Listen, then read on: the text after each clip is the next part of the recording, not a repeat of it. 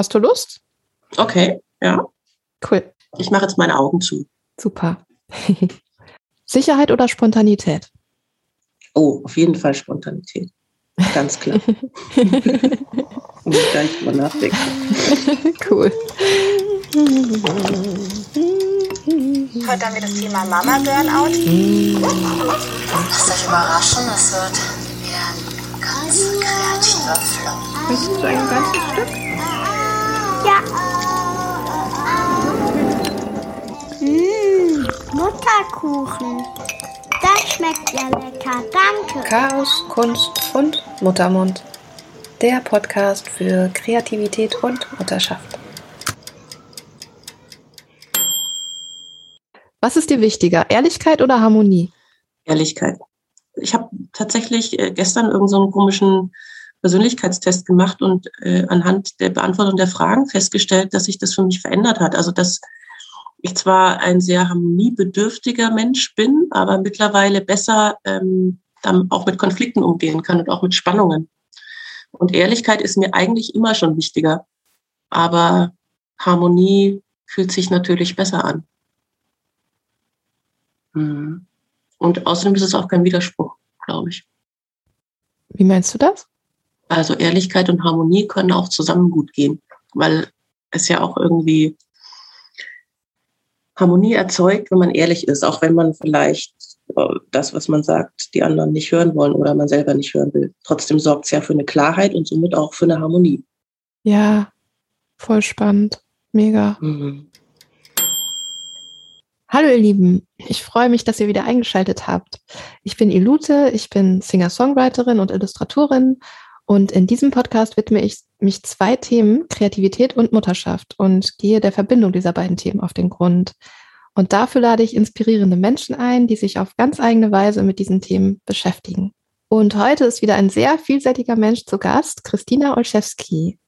Passend zu ihrer Vielseitigkeit hat sie in unglaublich vielen Bereichen gelernt, Erfahrung gesammelt und sich ausprobiert. Sie hat zum Beispiel Modedesign studiert, hatte schon ein eigenes Modelabel. Sie ist ausgebildeter Coach, hat eine Zeit lang Produktdesign studiert, war zwei Jahre lang Bühnenbildassistentin, ist ausgebildete Mediatorin, hat vor kurzem eine Kunsttherapieausbildung abgeschlossen und arbeitet nun als Kunsttherapeutin. Hallo Tina. Hallo Ute. Danke für die Einladung. Ich freue mich total, dass du da bist. Schön.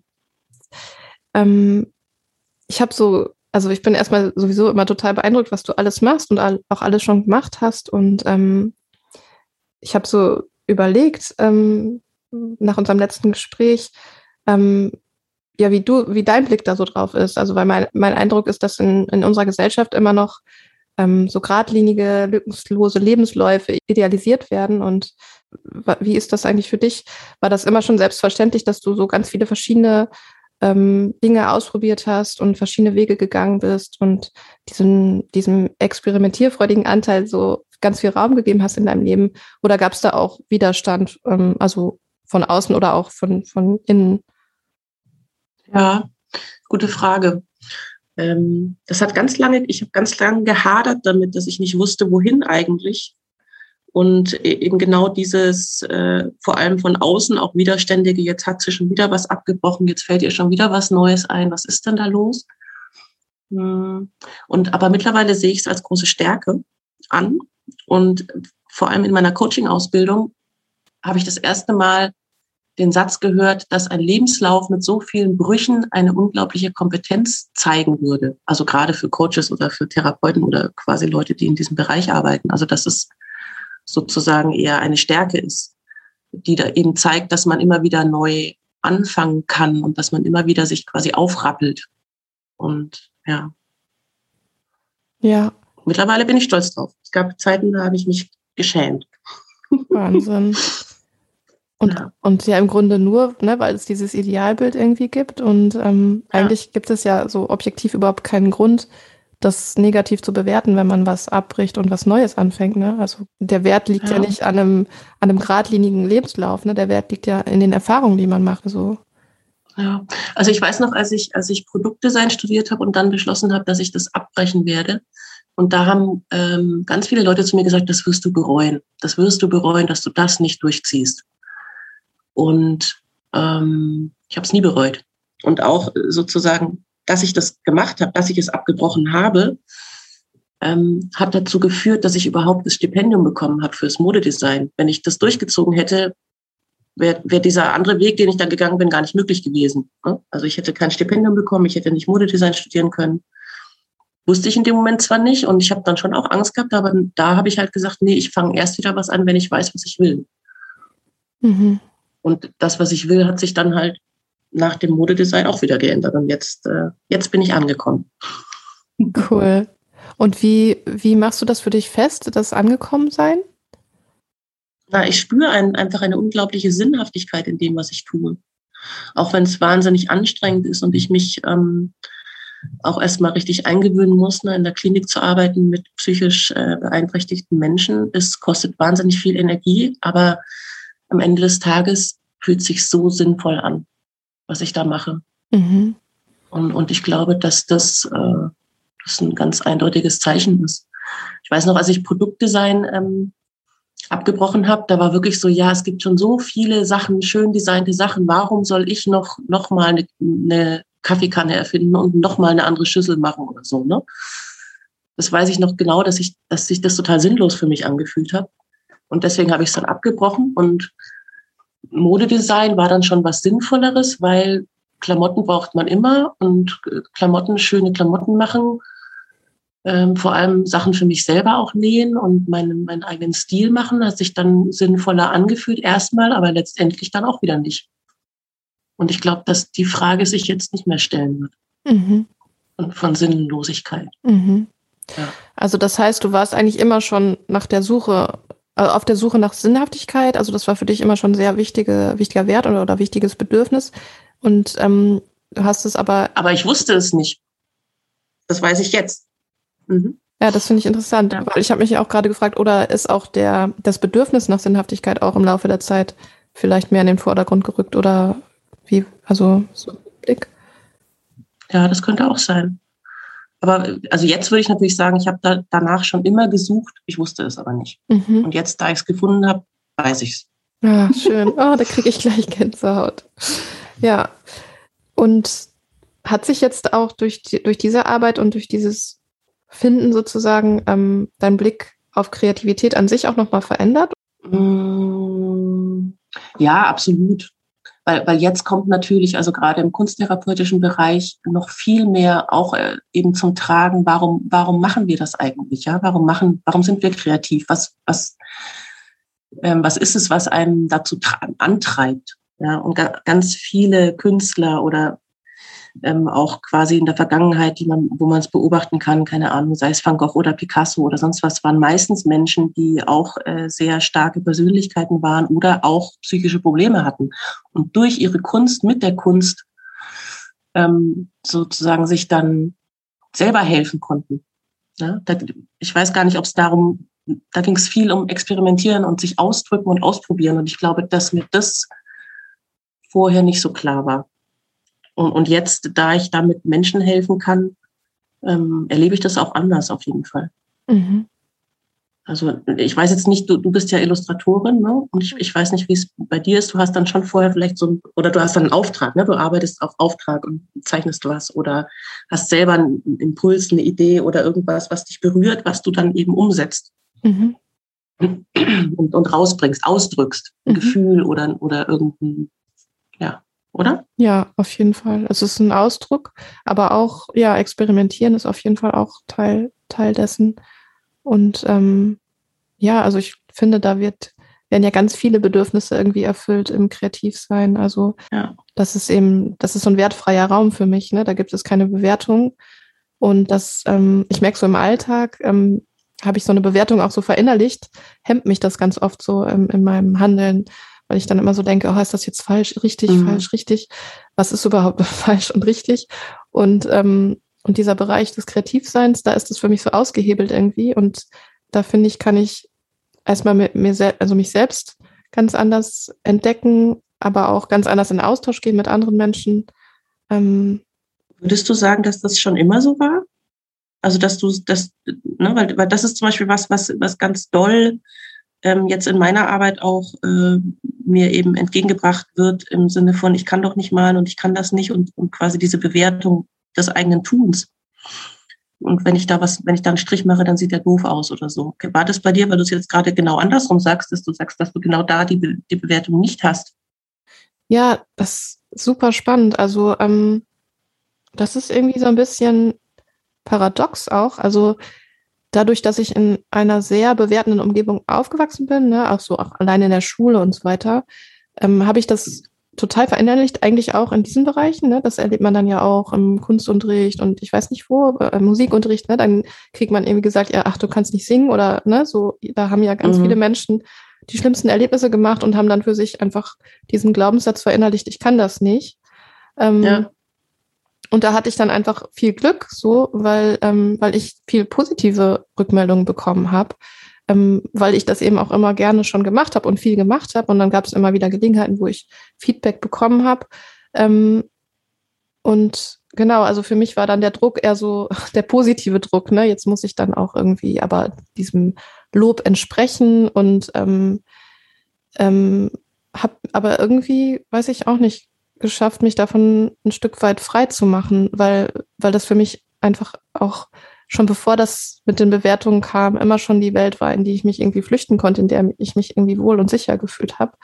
Ähm, ja. Und ja, da konnte ich mich dann, also da konnte ich dann immer schon so gut abtauchen, dass ich mich da so ein Stück weit von frei machen konnte von, von diesen ganzen Bewertungen. Und ja, und wie gesagt, wahrscheinlich auch einfach viel Glück, dass ich halt nie sowas erlebt habe, dass jemand mir so sowas gesagt hat.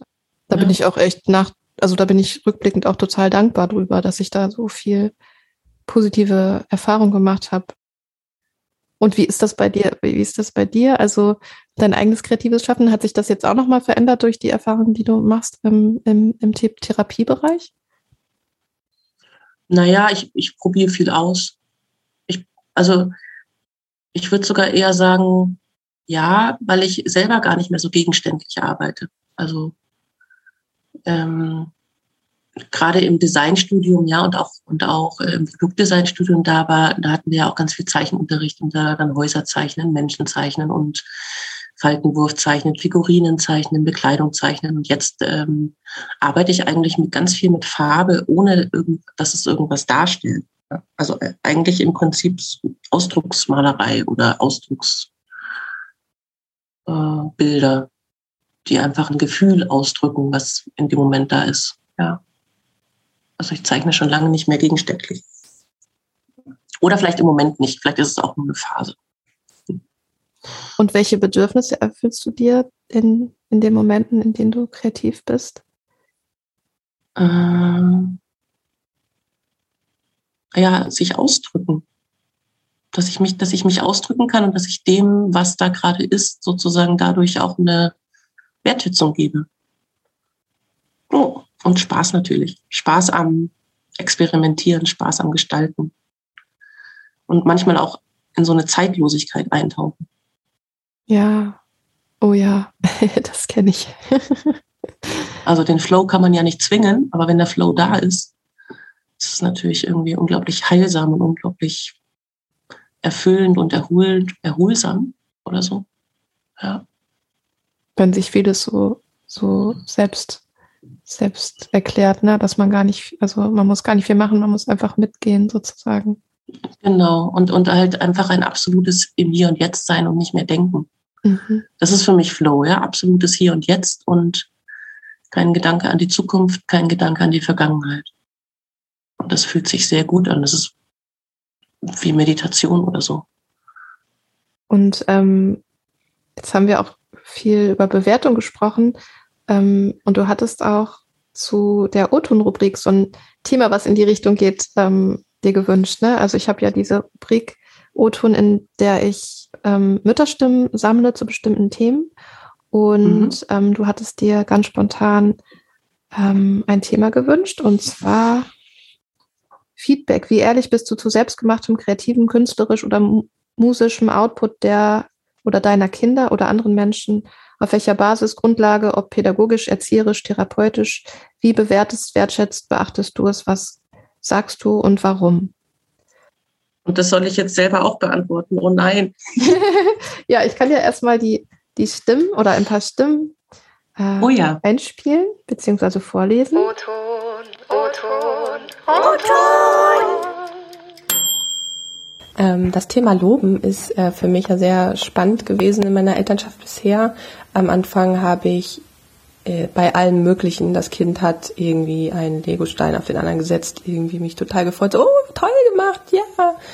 Ähm, und mittlerweile mache ich das gar nicht mehr, weil ich gelernt habe, dass die Kinder ähm, davon total verunsichert werden und das ja auch überhaupt nicht authentisch ist.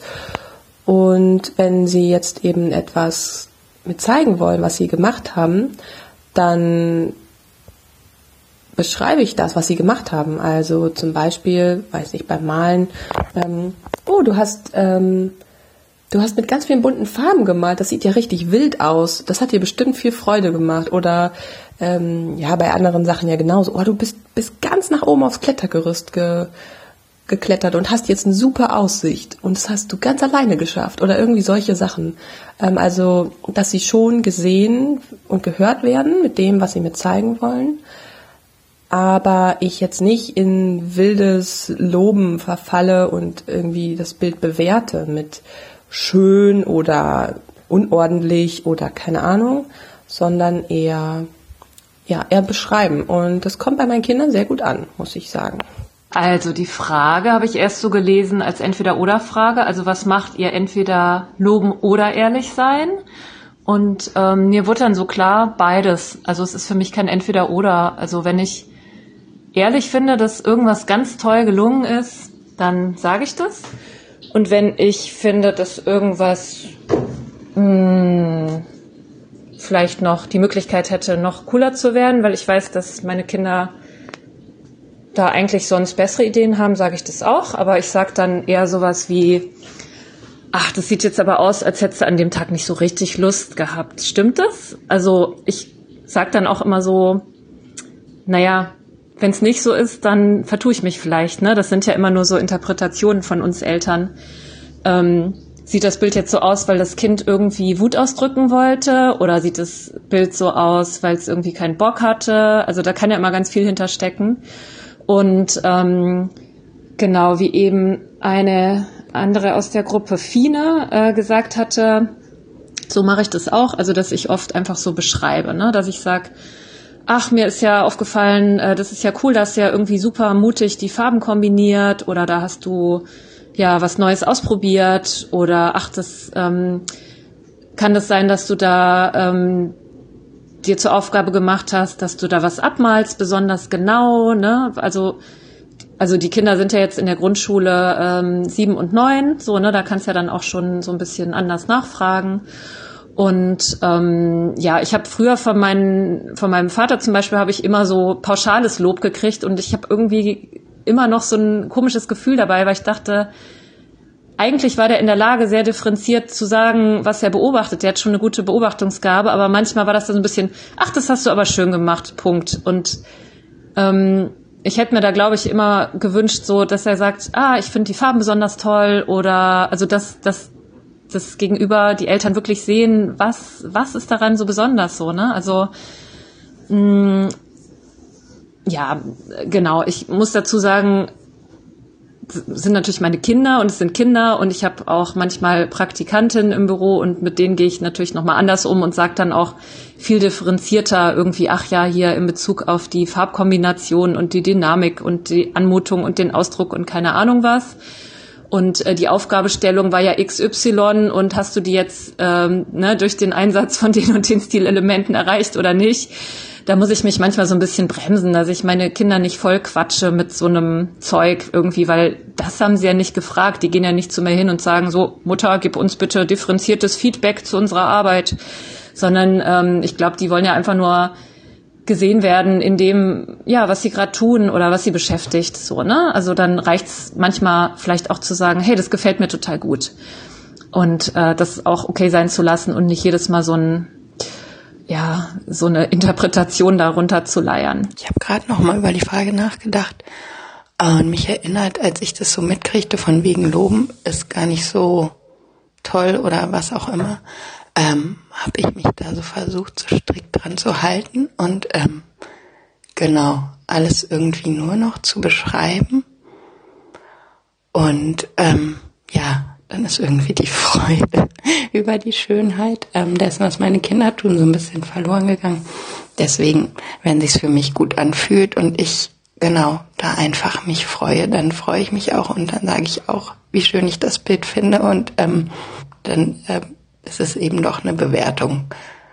Ähm, genau, aber trotzdem dieses Gefühl möchte dann gern raus und gleichzeitig zu beschreiben und zu sagen, was ich gerade sehe ähm, auf dem Bild oder worum es auch immer geht. Genau, das wäre so, dass ich da einfach versuche, die Balance, Balance zu finden. Genau, ohne dass das Kind abhängig wird von dem, was ich sage. Ein bisschen Senf, noch letz, letzter Senf zum Thema äh, Bewertung oder Reaktion auf Bilder, auf gebasteltes, auf äh, gezeichnetes von den Kindern. Ich habe zwei Kinder, die sehr, sehr unterschiedlich sind. Äh, der Große ist zehn, fast elf und die Kleine ist sechs. Und der Große hat eine motorische Behinderung, die Kleine nicht. Der Große ähm, ist also im Kopf total fit und er erkennt wohl sehr, sehr gut, wann Dinge der Realität sozusagen entsprechen und wann nicht, wann Dinge gut gemalt sind und wann nicht. Das sieht er von Anfang an praktisch selber schon immer. Und der kann mit, mit Besteck und mit Stift und sowas sehr, sehr schlecht umgehen. Also sehr, in Anführungsstrichen, sehr tollpatschig. Ne? Ähm, das bedeutet, der traut sich nicht. Fast nicht. Also der, der macht das schon, also immer mehr. Ne? Und das äh, ist gut, dass er das macht. Er geht dann in einer, in einer Sonderschule für motorische Entwicklung. Das bedeutet, er kennt das ja auch von anderen, dass es auch gar nicht geht. Ne? Aber äh, die Kleine, die ist besonders begabt, was das angeht. Ne? Also seitdem sie wirklich ultra klein war, zeichnet sie sehr, sehr gut die hat eine Klarheit im Kopf, das ist unfassbar. Also die hat die, die, du siehst, dass sie auf dem Bild, also dass sie auf dem leeren Papier schon sieht, was sie machen wird, was sie zweifellos den Stift da drauflegt und mit einer super gerade Linie alles richtig mit super festen Puls äh, macht. Ne? Und ähm, das bedeutet, im Alltag bin ich zwischen diesen zwei Welten ständig auch hin und her pendeln ne? zwischen dem Bild von meiner Tochter, das mich wirklich umhaut, ähm, und dem Bild, dem nicht, vielleicht meistens nicht existierenden Bild von meinem Sohn. Und jedes Mal, wenn er irgendetwas macht, dann muss ich sofort äh, bereit sein, bereit sein, ihm, ihm zu loben oder äh, zumindest diesen Akt zu loben, dass er überhaupt den Stift in die Hand genommen hat. Ne? Und dann ähm, wartet er und er fragt mich auch, ist das gut, Mama? Gefällt dir das Bild? Ist das, ist das schön gemacht?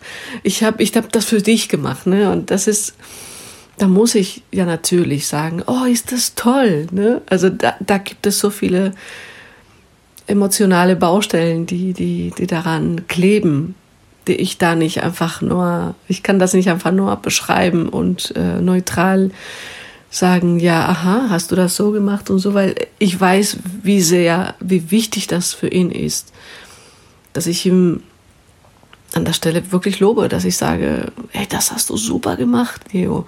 Nee, weil es ist wichtig, dass er weiß, dass es sich lohnt, da sich trotzdem da reinzuwerfen, ne? dass es egal ist, dass das Resultat wirklich total egal ist, ob es gut ist oder, oder nicht, ne? aber dass es immer gut ist, wenn, wenn man das überhaupt versucht. Ne? Und ja, und bei der Kleinen bin ich einfach pff, ständig, also wirklich, ich würde sagen täglich erstaunlich und denke nur, wer bitte? In dem Alter hat sie das gemacht? Und dann muss ich tatsächlich oft mich zurückhalten, um damit der Große keine Angst hat, den Stift aufs Papier zu machen, weil ich einfach ständig die Kleine dann loben würde. Ne? Und trotzdem muss sie wissen, die Kleine, dass das, was, was sie da schafft, richtig gut ist. Cool. Ähm, und dann hat noch eine Mutter geschrieben, finde das sehr treffend beschrieben. Viel wichtiger als ein perfektes Resultat zu kommentieren und zu loben, zu sehen und wertzuschätzen, welche Energie, welche Auseinandersetzung mit sich selber, den eigenen momentanen Grenzen und der Lust und dem Glauben an die eigene Möglichkeit zu Wachstum und eigenem Ausdruck da sind. Zu sehen, was deine Tochter Tolles mitbringt und hervorbringt und auch den Mut, die Kraft und die Beständigkeit deines Sohnes, sich an Widerstände ranzuwagen. Oder wie eine Kollegin es oft sagt, zu sehen, dass jeder oder jede vom eigenen Planeten startet bei allen Aufgaben und Entwicklungen und daher vieles nicht oberflächlich sinnvoll vergleichbar ist. Ja. Toll. Klasse. Ja, voll spannendes Thema. Vielen Dank. Ja. Was sind denn deine Gedanken dazu?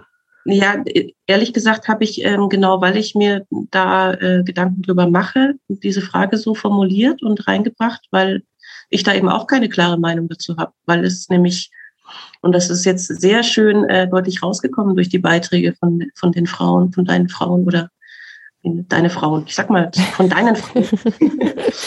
ähm, weil es eben so vielschichtig ist, ne? Und je nachdem, wer da vor dir steht und, und äh, du kannst immer den ganzen Menschen quasi sehen, was ist denn das jetzt? Was ist denn da jetzt rausgekommen? Und was hat das mit demjenigen zu tun? Was hat es an Energie gekostet? Hat er das nur gemacht, um gelobt zu werden? Hat er das gemacht, weil es ein innerer Ausdruck war?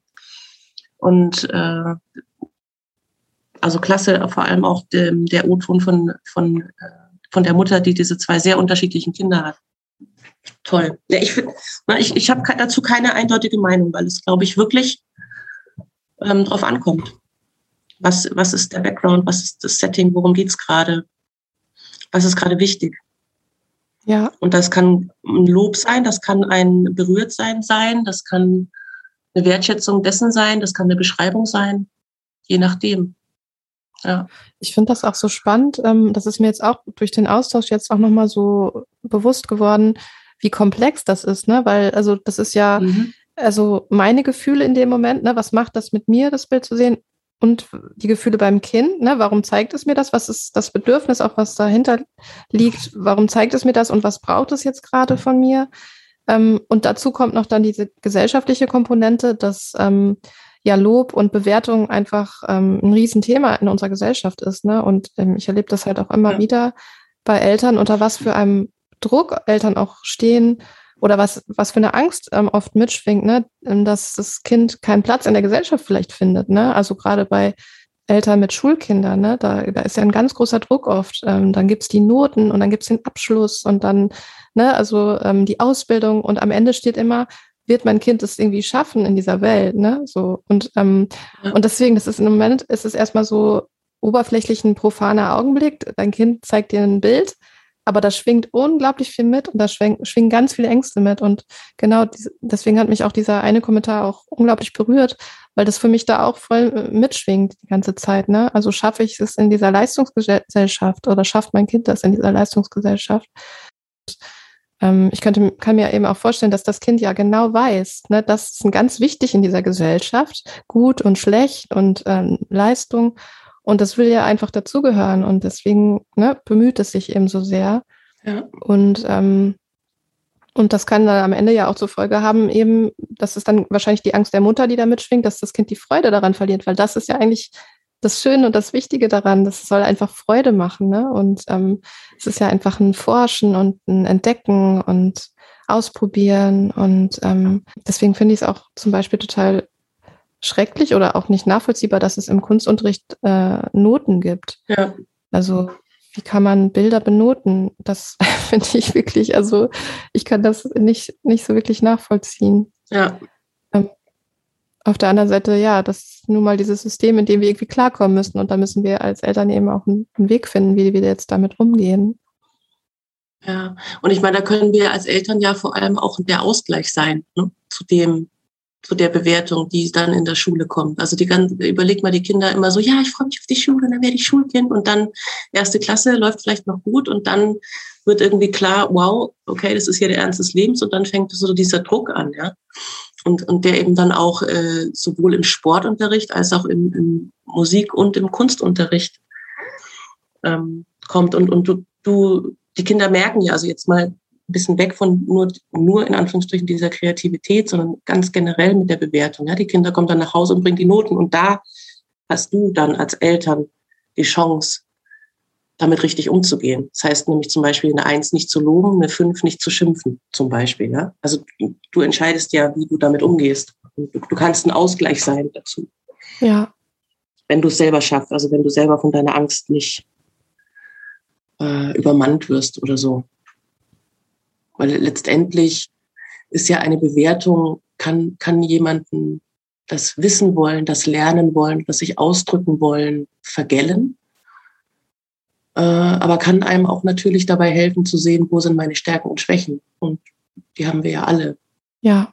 Und dann lieber die Stärken stärken und die Schwächen, Schwächen, Schwächen, Stärken, Stärken. Nee, macht keinen Sinn. Du weißt, was ja. ich meine. genau. Genau, für Ja. beides stark machen, ne? sowohl wie man mit den Mhm. Schwächen umgeht, als auch wie man die Stärken noch weiter nutzen kann, sozusagen. Und, und eben auch zu sehen, dass Noten nicht alles sind und dass es auch unglaublich inspirierende Geschichten gibt von, von Menschen, die, die unglaublich Großes geleistet haben, die in der Schule komplett versagt haben, zum Beispiel. Ja? Also Albert Einstein, der bis, bis vier nicht gesprochen hat und oder so. Da gibt es also einige Geschichten, wo irgendwie klar wird, dass sozusagen Schule und Bewertung und kommt mein Kind durch die Schule nicht alles ist. Ja. Aber jetzt sind wir irgendwie bei der Schule gelandet und weg von der Kreativität. ja, aber genau da passiert eben das, ne, im Kunstunterricht und dann wird das Bild bewertet und benotet. Und du denkst dir so, gut. Gerade in der Kreativität und gerade im kreativen Ausdruck ist ja auch so viel Geschmackssache. Was findest du selber gut? Oder keine Ahnung, wenn man jetzt da als Kunstlehrer, mit welchen Bewertungskriterien wird überhaupt, ähm, wird, wird, kommt diese Note zustande? Ich denke auch, ähm, da vermischt sich ja auch oft vieles. Ne? Also ähm, ich finde, Kunst hat ja mehrere Aspekte. Also es gibt ähm, diesen kreativen Aspekt und es gibt auch den handwerklichen Aspekt. Ne? Und ähm, Und da, das vermischt sich oft, finde ich. Also das, ähm, klar kann man, also die Bewertung vor allem im handwerklichen Aspekt anbringen, ne? Also dass jemand das einfach ähm, gut beherrscht, dass er dass, ne, dass er Dinge so zeichnen kann, wie sie in Wirklichkeit aussehen, zum Beispiel, ne? Das wäre so ein handwerkliches Geschick. Ähm, Ja. Oder irgendwie den Ton richtig treffen, ne, wenn beim Singen oder weiß ich nicht was. Ähm, aber der kreative Ausdruck, der kann ja trotz alledem stattfinden, unabhängig davon, ob man das jetzt ne, seit Jahren geübt hat und den Ton treffen kann. Selbst wenn man dann den eben nicht trifft, kann man aber einen hundertprozentigen kreativen Ausdruck da haben. Ne? Also das ist ja auch eine Sache aus einem selbst heraus, die man von außen auch gar nicht beurteilen kann. Und dazu kommt Ja. dann eben noch diese Komponente, macht das was mit mir als Außenstehende, ne? springt dann Funke über, inspiriert mich das. Das ist ja auch ein Wert, den Kunst dann am Ende hat oder der kreative Ausdruck oder ähm, also genau, da gibt es, also jetzt gar nicht zu Ende gedacht, es kam mir gerade einfach, dass es so viele verschiedene Aspekte gibt und ähm, Ja. Und die Bewertung am Ende das so reduziert und dann auch die Menschen darüber auch das dann vergessen, ne, dass es nicht nur um das äh, Mal nach Zahlen geht, eben ob ich das gut gemacht habe im, im handwerklichen Sinne, sondern eben auch, was ich dabei gefühlt habe und was ich dabei Mhm. eben, was dann, was das auch mit anderen macht, wenn sie das, das, was ich schaffe, erleben. Ja, und vielleicht auch was, was man ausdrücken konnte, was vorher irgendwie wie so ein Knoten im Kopf war oder im Bauch oder wie auch immer. Und dann ist es halt irgendwie durch Ja, kreatives Schaffen aufs Papier gebracht oder in, in, in Töne geformt worden. stimmt, das kommt ja auch noch dazu, Und- diese Transformation, die man Ja. dadurch erleben kann.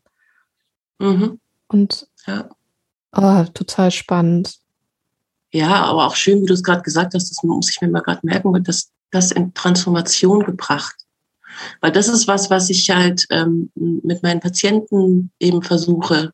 Ja, wir machen heute mal nur eine Farbmeditation. Das, was gerade innen da ist, darf jetzt rauskommen. Ist es, was ist denn da? Ist da Anspannung? Ähm, brauchen Sie Beruhigung, Erdung oder was auch immer? Und dann, und dann das aufs Papier zu bringen mit der einzigen Vorgabe, es soll gar kein gegenständliches Bild erscheinen, sondern wählen Sie Farben, die passend sind oder wählen Sie einen Pinseldruck, Stärke, was auch immer, äh, um das auszudrücken. Und dann, und dann kommt halt oft danach so, boah, jetzt fühle ich mich erleichtert, jetzt ist meine Wut kleiner oder jetzt ist meine Anspannung weniger oder jetzt fühle ich mich mehr im Hier und Jetzt. Und das hat, das ist ja was Transformatives und dann ist es auch total egal, ob das jetzt dann schön aussieht, was dabei rausgekommen ist, weil darum geht's nicht. Und das ist aber halt auch so das Schwierige, sobald Kunst irgendwie, ne, sobald dieses Wort ausgesprochen wird, dann denkt man an Kunst von Können und Kunst von irgendwas ganz besonders so. Ja. Deswegen finde ich irgendwie den, das Wort Kunsttherapie eigentlich schwierig. Eigentlich äh, kommen sie ins Kreative, sich ausdrücken und gestalten Therapie wäre besser. ja, jetzt haben wir ganz viel über Kreativität gesprochen. Ähm, vielleicht können wir noch mal so einen kleinen Bogen zurück zur Mutterschaft. Ähm, du bist ja alleinbegleitende Mutter und ähm, alleinbegleitende, vor allem eben die Mütter, sind ja nach wie vor gesellschaftlich und politisch unglaublich benachteiligt und, ähm, und erleben auch eine unglaublich große Belastung, was jetzt Care-Arbeit und Erwerbsarbeit angeht. Ähm, Gibt es da was, was du an dieser Stelle gerne mal laut aussprechen möchtest oder was, was du gerne mal loswerden möchtest? Mm, Muttersein ist ein Beruf. Alle, die wir Mütter sind und noch auch noch einen anderen Beruf haben, haben eigentlich zwei Berufe. Das sollte auch gewürdigt und gewertschätzt werden. Und vielleicht auch monetär. Vielleicht äh, sollte man für Kindererziehung tatsächlich Geld bekommen. Ja, vor allem helfen wir ja auch dadurch mit, die Gesellschaft äh, zu formen. Ja, je nachdem, wie du dein Kind erziehst, wie du mit dem Kind umgehst, ob's, ob du es schaffst, ihm einen Glauben in sich selbst zu geben und es mit Kraft und Stärke quasi auszeichnest oder nicht auszeichnest, sondern ähm, erziehst. Ja. Dann, dann, dann kommt ja quasi gute Menschen für die Gesellschaft nach hinten bei raus. Das ist ja total, wichtig, total wichtig. Ich meine, überleg mal, in unserer Gesellschaft brauchst du einen Führerschein, um Auto zu fahren, aber nicht keine, kriegst keine Hilfe und Unterstützung im Sinne von, wie bin ich eine gute Mutter, wie bin ich ein guter Vater. Ja, aber man muss es natürlich sein, ne? Man ist ja total ja, ja, unter Druck, natürlich. dass man eine, eine, gute Mutter ist. Also eine gute Mutter, das ist ja so voll das geflügelte Wort irgendwie, ne? Und jeder hat sofort irgendwie eine Vorstellung, wenn er dieses Wort hört. Und vor allem eben ja die Mütter. Und die sind dadurch ja so voll, stehen ja total unter Druck. Also ich kann mich da auch überhaupt gar nicht von frei machen. Ich immer wieder, also bei, ne, das ist genau wie vorhin das Beispiel, was wir hatten, dein Kind zeigt dir ein Bild. Das ist erstmal von außen so eine total profane ähm, Situation. Ne, genauso gibt es immer wieder Situationen im Alltag, die so ganz einfach sind, aber ja. ich äh, in dem Moment gehen bei mir so viele Gedanken ab ähm, und die Entscheidungen, die ich treffe, sind total davon geprägt, von diesem Gedanken oder von diesem Wunsch, ich, ich muss jetzt eine gute Mutter sein. Ne? Und das wird mir oft erst, oft wird mir das überhaupt nicht bewusst, aber manchmal auch erst im Nachhinein so, ne, dass, ähm, dass so viele, wie ich meinem Kind gegenüber mich verhalte oder überhaupt in der Familie mich verhalte, ganz viel immer mit dem Gedanken zu tun hat, ich muss eine gute Mutter sein und, mhm. ähm, und viele Entscheidungen ja. auch dann dementsprechend nicht vom Herzen kommen, so, ne, sondern aus ja. einer Angst heraus. Und ich glaube, dass ganz viele ähm, Eltern oder Mütter eben auch ähm, leiden unter diesem Begriff gute Mutter. Also das, und das wird ihr auch bewusst, glaube ich, ähm, oder bewusst, unbewusst werden sie ja da, damit auch geschwächt. Ne? Also es ist auch wieder äh, eine Form von Frauenfeindlichkeit am Ende oder von, ja. Naja, Hauptsache keine Rabenmutter, ne? ja, genau, das ist ja auch wieder. Du bist dann, also wenn du dich so und so verhältst, dann bist du wie eine Rabenmutter.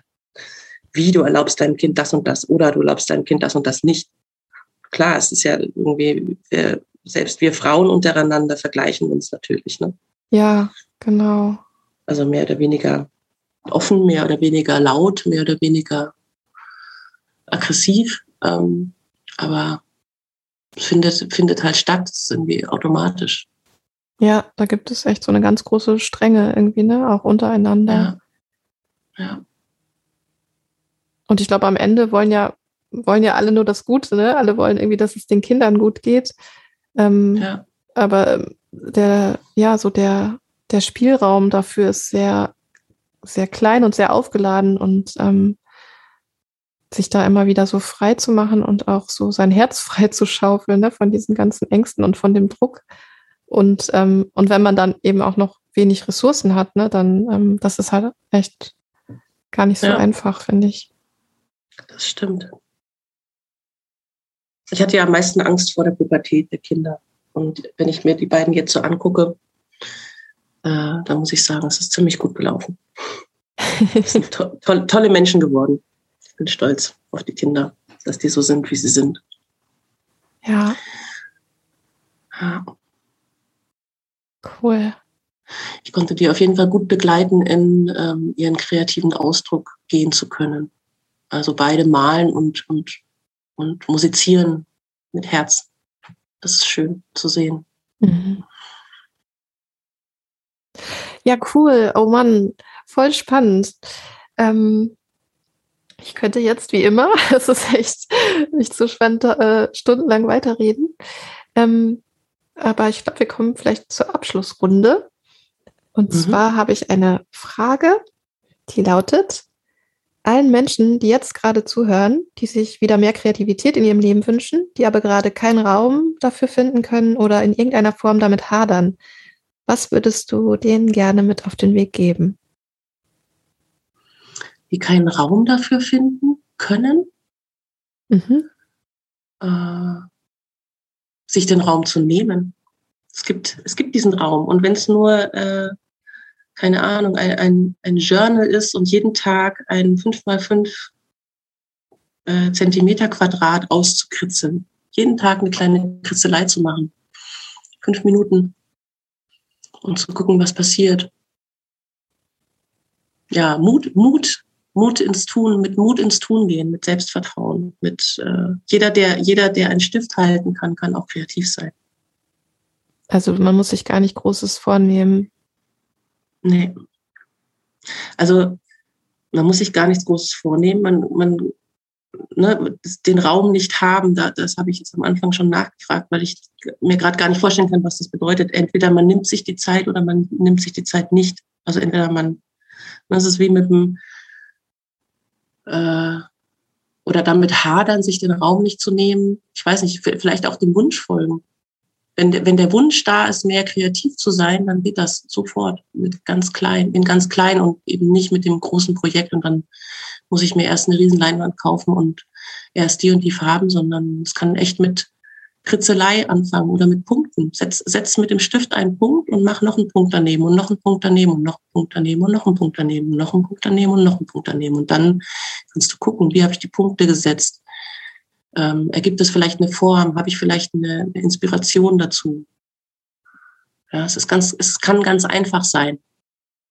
Und es kann auch ganz einfach sein, quasi diesen Flow zu finden, in, in so einen meditativen Zustand zu kommen. Zum Beispiel mit so einem Kritzelbild oder mit Punkten.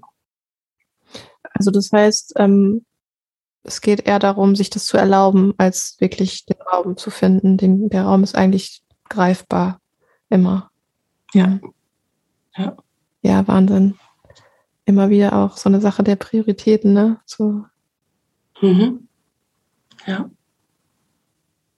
Und wenn es nur fünf Minuten am Tag sind. Oder in der Woche fünf Minuten. Oder wie auch immer. Ja. Einfach anfangen. Einfach. Einfach, das Wort darf man ja nicht verwenden, aber einfach anfangen. ja, cool. Vielen Dank.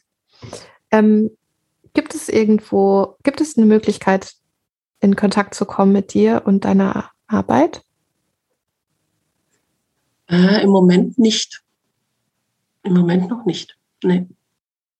Also der Plan, der Plan ist irgendwann ein, ein Kreativraum zu haben, wo man kommen kann und wo ich auch Workshops anbieten wollen würde, aber im Moment gibt es den noch nicht.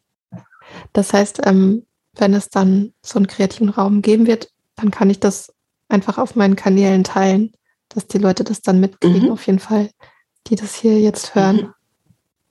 Ja, danke fürs Gespräch, danke für die Einladung, liebe Ute. Ja, vielen Dank dir. Danke, danke für deine vielen inspirierenden Gedanken und Erfahrungen und dein Vertrauen und ja, war voll schön. Ja, ich hoffe, euch hat das Gespräch auch so inspiriert wie mich und äh, danach habe ich noch ein bisschen mit Tina so gequatscht und ähm, da ging es unter anderem um dieses Thema Lob und habe da einen super Buchtipp von ihr bekommen und den möchte ich euch nicht vorenthalten. Das Buch heißt Du musst nicht von allen gemocht werden, vermut sich nicht zu verbiegen. Und das ist ein Buch über die Erkenntnisse des Psychotherapeuten Alfred Adler, der auch der Begründer der Individualpsychologie ist. Und ähm, von mir gibt es dann auch noch gleich einen Tipp ein Buch, was ich heiß und innig liebe. Und ähm, ja, da geht es auch unter anderem um dieses Thema Lob und intrinsische und extrinsische Motivation. Und das heißt Liebe und Eigenständigkeit von Alfie Kohn. Ja, und ich verlinke euch die beiden Bücher in den Show Notes. Für alle, die sie noch nicht kennen und die neugierig sind und sich noch mehr Input wünschen, klickt gerne rein. Bis dann.